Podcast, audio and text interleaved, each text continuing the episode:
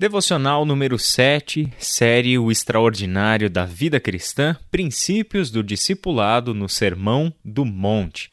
Nesta semana, como nós já começamos no domingo com a pregação e ontem na devocional, estamos olhando para o texto de Mateus 5, de 13 a 16, quando Jesus disse que os discípulos são o sal da terra e a luz do mundo.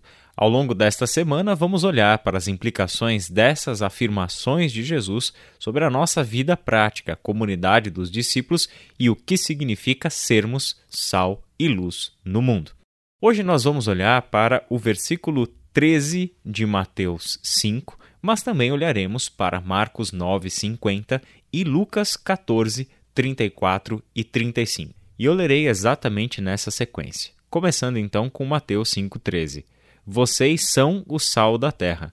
Mas se o sal perder o seu sabor, como restaurá-lo? Não servirá para nada, exceto para ser jogado fora e pisado pelos homens. Marcos, capítulo 9, 50. O sal é bom, mas se deixar de ser salgado, como restaurar o seu sabor? Tenham sal em vocês mesmos e vivam em paz uns com os outros. Por fim, Lucas 14, 34 e 35. O sal é bom, mas se ele perder o sabor, como restaurá-lo? Não serve nem para o solo, nem para adubo, é jogado fora. Aquele que tem ouvidos para ouvir, ouça. Essa palavra de Lucas até um tom mais profético, né? Uma expressão bastante utilizada pelos profetas lá no passado. Vamos lembrar que, ao considerar os discípulos como sal e não usar essa expressão para si mesmo, Jesus está nos envolvendo com a sua ação na terra. Ele está mostrando que a comunidade dos bem-aventurados, que é a comunidade dos discípulos de Jesus vivendo sob o reino de Deus, é a comunidade cuja presença no mundo é missionária. É a comunidade envolvida no trabalho missionário de Jesus Cristo na terra. Isso significa que os discípulos são indispensáveis, em primeiro lugar, por serem o sal da terra.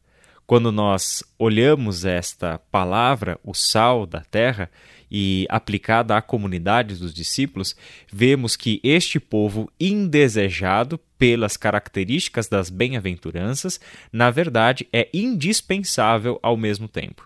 O mundo que rejeita esses discípulos depende da presença dos discípulos para que permaneça existindo. A existência do mundo, tanto a sua conservação quanto o seu sabor, dependem da presença destes que são o sal da terra. E a terra só poderá ser, portanto, conservada pelo sal se o sal permanecer sendo sal. A sua função primordial era da ação purificadora, mas também temperante. O sal, ele tem essa propriedade de conservação. Ele faz com que as coisas não entrem em deterioração. Esta é a função primordial do sal no tempo de Jesus. Lembrando que naquela época não haviam câmaras frigoríficas para fazer, por exemplo, o transporte do peixe que era pescado naquela região e transportado para outras localidades do Império Romano. Somente o sal poderia fazer com que aqueles peixes pudessem servir de alimentos, porque não se deterioraram, porque foram conservados pelo sal. No Antigo Testamento, o sal tinha uma função ritual, uma função purificadora. É o que nós encontramos em Êxodo 30, 35 e em Ezequiel 16, 4, por exemplo. Esta função purificadora, portanto, é a presença dos discípulos neste mundo como sal da terra. Agora vamos atentar para um outro detalhe deste texto. Jesus não afirma que os discípulos devem ser o sal. Não está no campo de decisão do discípulo tornar-se sal. A afirmação de Jesus, em modo imperativo, não é para que eles decidam ser o sal da terra. Jesus é muito enfático e claro na sua afirmação. Vocês são o sal da terra, por serem os discípulos. Responder ao chamado do discipulado e entrar no discipulado de Cristo, viver sob o governo de Deus, significa necessariamente que vocês são o sal da terra não estamos diante da decisão. A decisão, na verdade, foi tomada antes. A decisão diante do chamado ao discipulado é sim ou não, tomar a sua cruz e seguir o Cristo ou não. Essa é a decisão. Após entrarmos no discipulado, ser ou não ser sal é fora de cogitação. Os discípulos são inevitavelmente o sal da terra, quer eles queiram, quer não. Por que isso é importante? Porque o sal também não é a mensagem dos discípulos. Jesus não concede sal para os discípulos. Ele diz que os discípulos são o sal. Logo, ser sal da terra não significa possuir algo como, por exemplo, a mensagem dos discípulos, que será o instrumento de conservação, purificação e de tempero deste mundo. Não é disso que ele fala.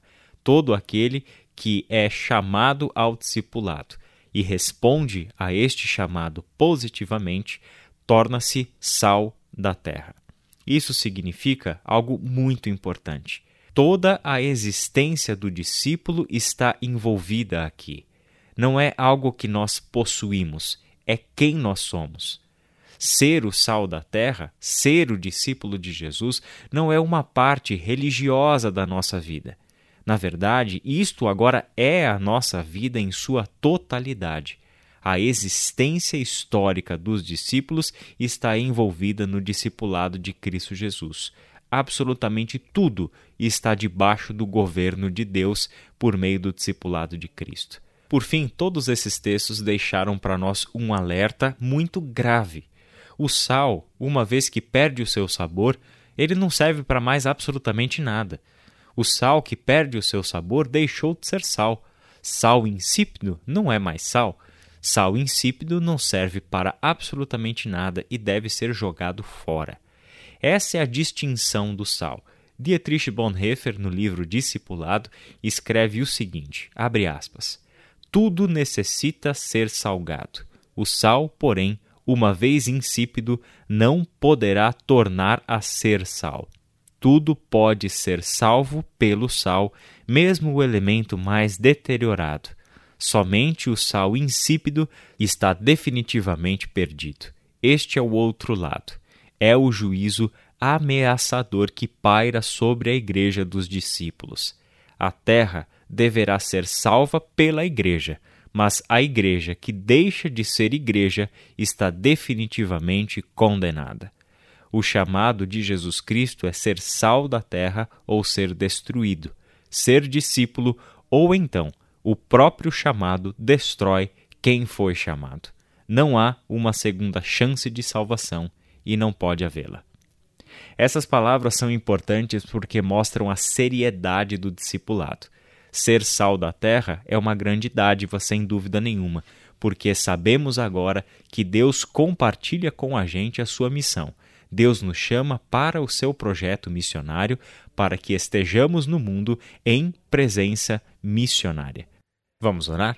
Senhor nosso Deus e nosso Pai, nós te damos graças porque o Senhor nos chamou ao discipulado.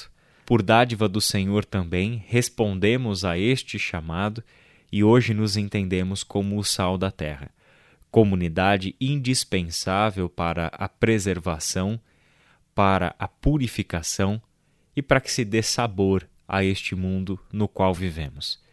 Pai querido, nos ajuda a perceber que a nossa presença neste mundo tem que ser diferenciada diferenciada pela nossa própria existência como discípulos de Cristo. Dá-nos, Senhor, o entendimento de que, se formos discípulos como o Senhor deseja que sejamos, inevitavelmente, Pai, o mundo será alvo da tua ação abençoadora. O mundo vai se tornando um lugar em que de fato se vê a tua presença salvífica, vidas sendo transformadas, comunidades inteiras sendo alcançadas pelo Evangelho da Graça, mais discípulos sendo agregados à comunidade dos bem-aventurados.